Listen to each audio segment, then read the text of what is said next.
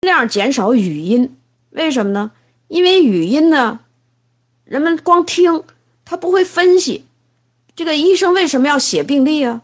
就是有文字是最严谨的，表达的是最清楚的。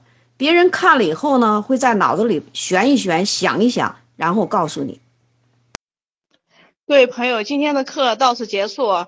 那接下来呢，如果有问题问的朋友们，到咨询群里面去问。但是在问的过程当中呢，就一定要写清楚这个人叫什么名字，男的、女的，多大年龄了，他有这个病是医生医院确诊的，还有呢，就是他还有没有其他病？因为现在很多人。呃，一个人身上有多种病，但是你光光讲某一种病，但是他不能纵观全局的看一个整体，所以最多最好呢就是清楚的讲清楚他到底是什么病，都有哪些病。谢谢谢谢。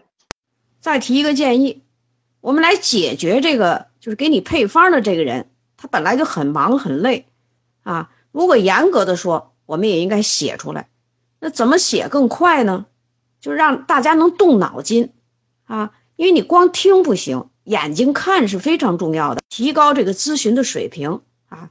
咨询问题的人要有文字，你要写写的麻烦啊，你就清清楚楚的写在一张纸上，拍一个照片，把这个简况发过来，啊，回答问题的人呢，也尽量是把配方写到一个纸上，拍一个照片发过去，我们就知道这件事儿啊是针对谁的。啊，希望大家在这儿呢都要有一个严谨认真的态度。好，今天我们的课到此结束。好，谢谢各位。好的，今天的课程结束了。今天的纪律特别好，没有人发图片，也没有人点赞，也没有人说话，真的特别感谢所有的朋友们，谢谢。嗯，等到下周三我们再见，谢谢，再见。